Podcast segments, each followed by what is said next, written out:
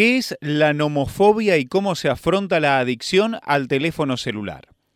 Son cada vez menos las personas que no están expuestas a caer en el abuso del uso del teléfono celular, ya que se ha vuelto parte de nuestra vida diaria casi sin darnos cuenta.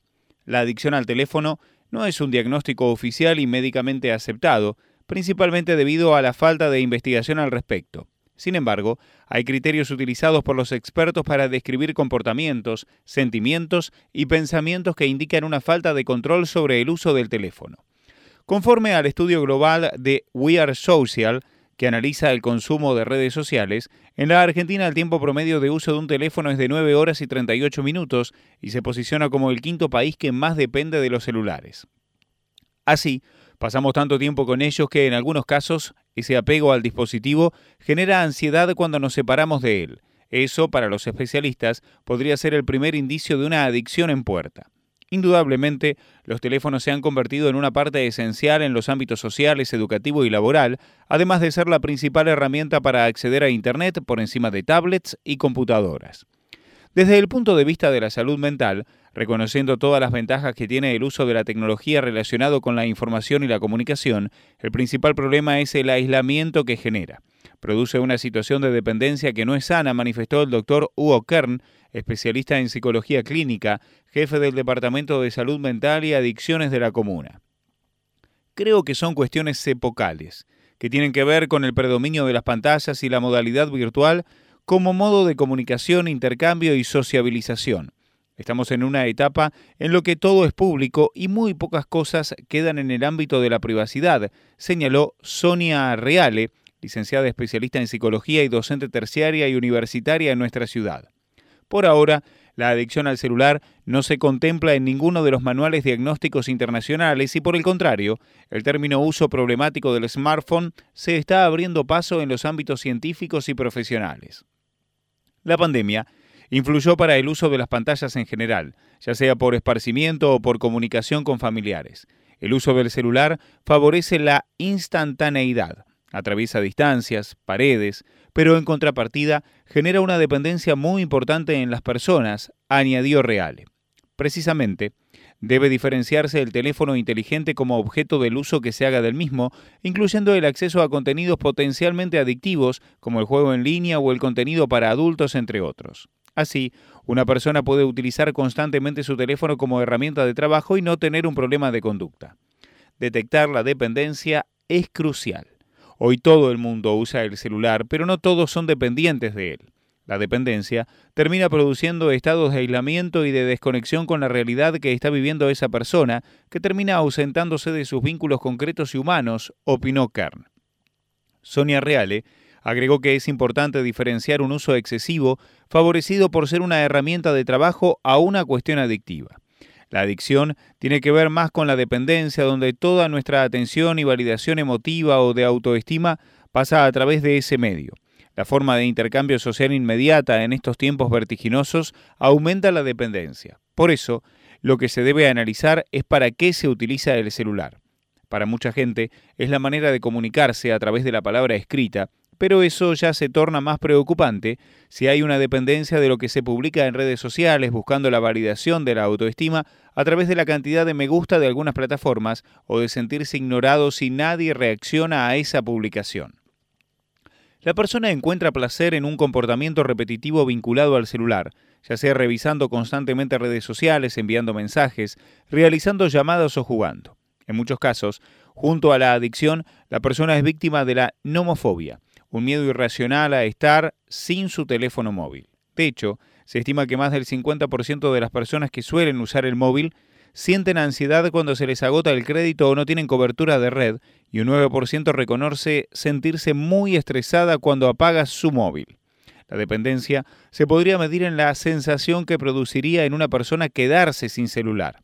Si sentiría que queda desconectado de los contactos y de la vida en general, manifestó Reale, nacida en Strueder, pero radicada desde hace muchos años en Bahía Blanca. En definitiva, la cantidad de tiempo invertido en su uso puede ser relevante, pero en ningún caso definitoria del problema. Pero sí es motivo de alerta tener el dispositivo constantemente en la cabeza, prominencia y la necesidad de pasar cada vez más tiempo conectado, tolerancia, el sentimiento de malestar y o irritabilidad al separarse del teléfono, abstinencia, así como el deseo irrefrenable por su utilización, pérdida de control. Lo preocupante es que no queda ahí. El uso problemático de estos dispositivos puede acarrear otros problemas de salud. Hay problemas que se presentan en otros campos, por ejemplo, dolores osteomusculares que se empiezan a evidenciar por la postura, en la visión, ya que las tasas de miopía van creciendo paralelamente al uso intensivo de las pantallas, e incluso en el estrés que genera estar pendiente de una llamada, de un mensaje o de una respuesta de alguna red social, puntualizó Carn. ¿Afecta más a los jóvenes? La adicción al teléfono celular es un problema que está adquiriendo proporciones alarmantes, sobre todo porque afecta cada vez más a jóvenes y adolescentes. De hecho, a diferencia de adicciones como la ludopatía y el alcoholismo, la adicción al móvil se suele presentar entre los 11 y 12 años, una edad a la que muchos niños ya tienen su propio móvil o usan con frecuencia el de sus padres. Los papás tienen que estar atentos a ciertas conductas. Los adultos somos los que marcamos el camino y si, por ejemplo, llevamos el celular a la mesa, seguramente los más pequeños copiarán esa conducta y aprovechar esos momentos para ver qué sucede con los hijos, si existe por ese rato sin celular alguna angustia o una excesiva dependencia, señaló Sonia Reale. Los avances tecnológicos que van sucediendo van llegando y afectando a las generaciones que se van criando de este modo.